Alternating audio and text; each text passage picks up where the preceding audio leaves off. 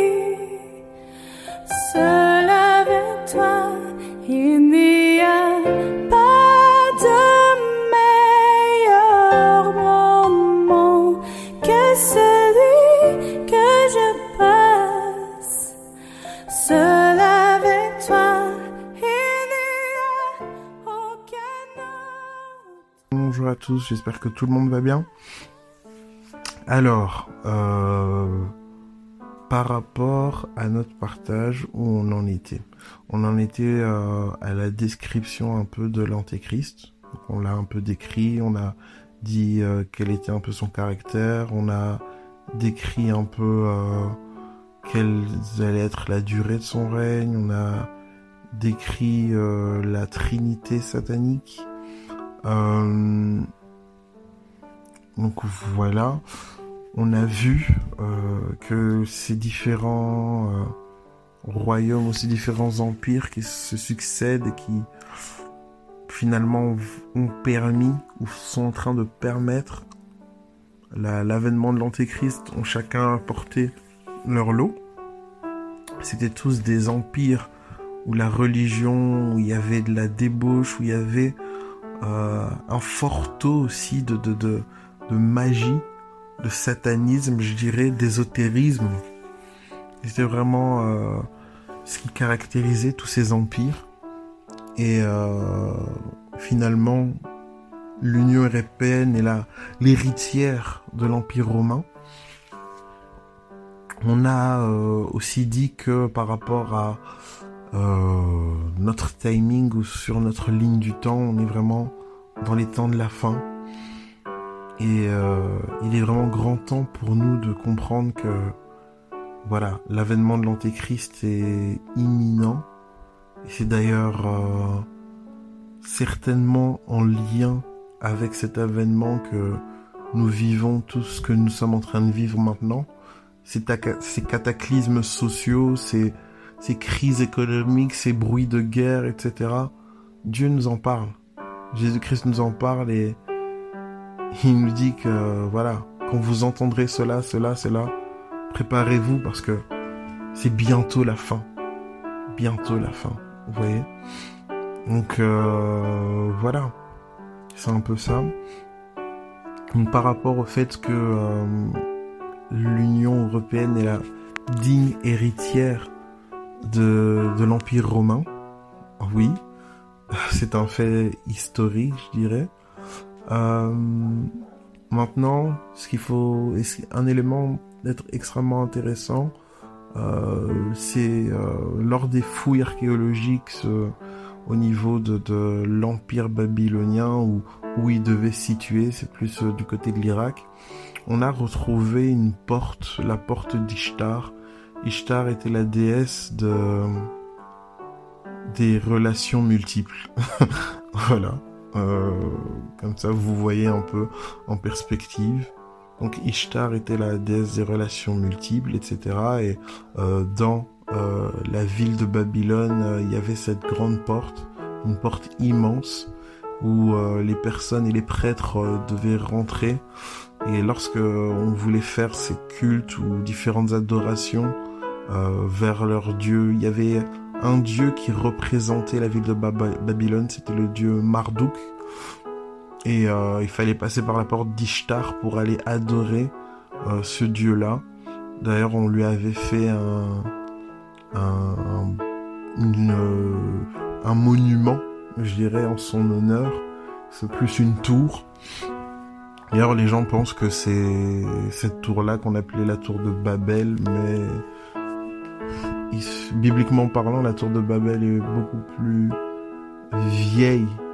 Donc euh, il y a un anachronisme. C'est pas euh, sous l'empire babylonien que la tour de Babel, euh, voilà, a eu a pris forme, je dirais. Mais en tout cas, voilà, c'est ce que on pense que ça viendrait de là parce que cette tour était immense par rapport à l'époque. Et donc voilà. Euh, ce, cette euh, porte, la porte d'Ishtar, a été complètement reconstituée en Allemagne. Donc là, si vous allez euh, au musée, je sais plus exactement c'est quel musée, si vous allez en Allemagne, vous pourrez la voir, grandeur nature, elle est immense, 10 ou 15 mètres de haut, enfin c'est assez monumental. Et donc ils l'ont complètement reconstitué, la porte là d'Ishtar, venue de Babylone. Euh, pas mal de prophéties on dit que voilà que l'antéchrist allait venir d'Europe, qu'ils étaient en train de préparer les choses. Pas mal de personnes ont dit qu'il y avait déjà un siège, un trône qui au niveau de l'Union européenne et ils attendaient d'accueillir euh, l'Antéchrist. Il euh, faut savoir que le bâtiment de l'Union européenne est euh, en forme de tour de Babel. Et la tour de Babel, si vous vous souvenez bien, c'est cet édifice que les hommes avaient fait afin de toucher le ciel et d'atteindre Dieu. Vous voyez? Et lorsque Dieu a vu que ces hommes étaient unis dans ce but de l'atteindre et de toucher le ciel. Il les a, il a envoyé la confusion en changeant leur langue, de sorte qu'ils ne puissent plus comprendre et qu'ils ne puissent plus construire cette tour qui avait pour but d'atteindre Dieu. Et euh, le fait que l'Union européenne ait repris ce symbole hein, pour euh, représenter ces institutions est lourd de sens. Parce que là, ça signifie en fait, nous allons poursuivre la construction inachevée de la tour de Babel.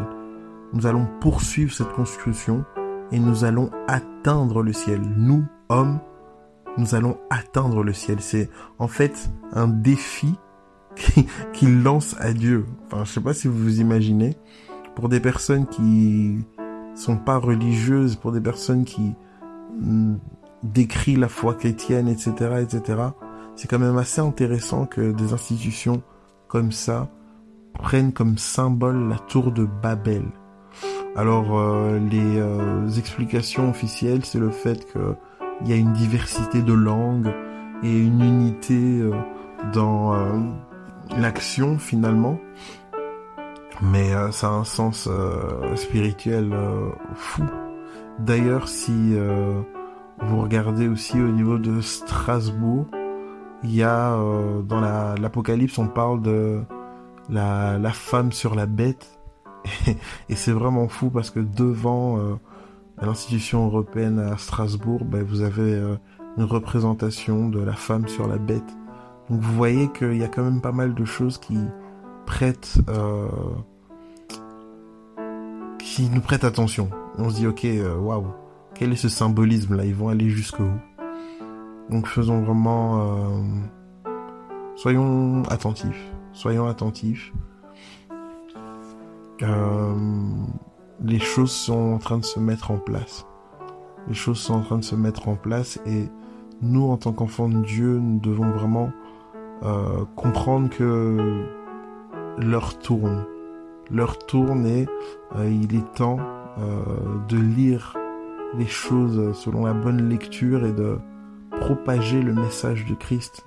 Les gens sont en train de mourir, littéralement mourir, et il est vraiment temps de propager justement ce message afin que les âmes soient sauvées. Le coronavirus euh, nous a vraiment remis face à la réalité des choses. Et la réalité des choses, c'est que demain ne nous appartient pas. Tout peut basculer. La réalité des choses, c'est que le monde a besoin d'un sauveur. Les gens aujourd'hui sont anxieux, les gens ont peur, les gens n'osent pas regarder demain, ils ne savent pas de quoi demain sera fait. Et euh, nous, notre paix, nous, euh, cette rencontre que nous avons avec Christ nous, nous rassure. Et finalement, cette grâce, cette connaissance à laquelle nous avons accès nous permet de lire les choses qui se passent en étant moins étonné et en comprenant les machinations de ce qui se passe. Donc soyons vraiment ces personnes qui manifestent euh, le royaume de Dieu, le règne de Dieu autour de nous. Prions sincèrement pour euh, ce qui est en train de se passer autour de nous afin que le Seigneur fasse grâce. Parce que les gens ont terriblement besoin de lui. Euh, il faut que ces morts s'arrêtent. Il faut que ces sacrifices de sang s'arrêtent. Il faut que c'est tous ces innocents qui sont en train de mourir. Il faut faut qu'on arrête ce compteur. Faut qu'on arrête ce compteur parce que ce sont des vies qui meurent et peut-être pour la majorité d'entre eux sans Christ. Ce sont des vies perdues. Et on doit vraiment implorer le Seigneur pour que il fasse grâce. Parce que finalement, toutes les réactions que le Seigneur peut prendre, toutes les décisions, toute l'action, la puissance que le Seigneur peut déployer, c'est à cause de son Église sur terre. Le monde est sous l'emprise du diable, mais il nous a mis dans le monde afin que on puisse, lui appartenant, manifester sa gloire, vous voyez, et en priant, en implorant le Seigneur pour qu'il fasse grâce, on appelle son règne sur la terre. Et grâce à ses prières, Dieu peut agir parce que son peuple est là. C'est pour l'Église qu'il agit pour le monde. Si l'Église ne se positionne pas en faveur du monde, alors le monde va continuer à dégringoler. Mais si l'Église se positionne en faveur du monde, alors on pourra donner du sursis à notre génération, la génération qui suit, et peut-être la génération d'après. C'est ça la course contre la montre. Permettre aux générations de rentrer dans la parenthèse que Christ a ouverte. Et repousser autant se faire que peut euh, la fin qui est inéluctable. Donc voilà. Soyons connectés les frères et sœurs. Soyons attentifs. Et que vraiment le Seigneur euh, fasse de nous des lumières, des phares dans le noir. Bonne journée, Angélique. Bye.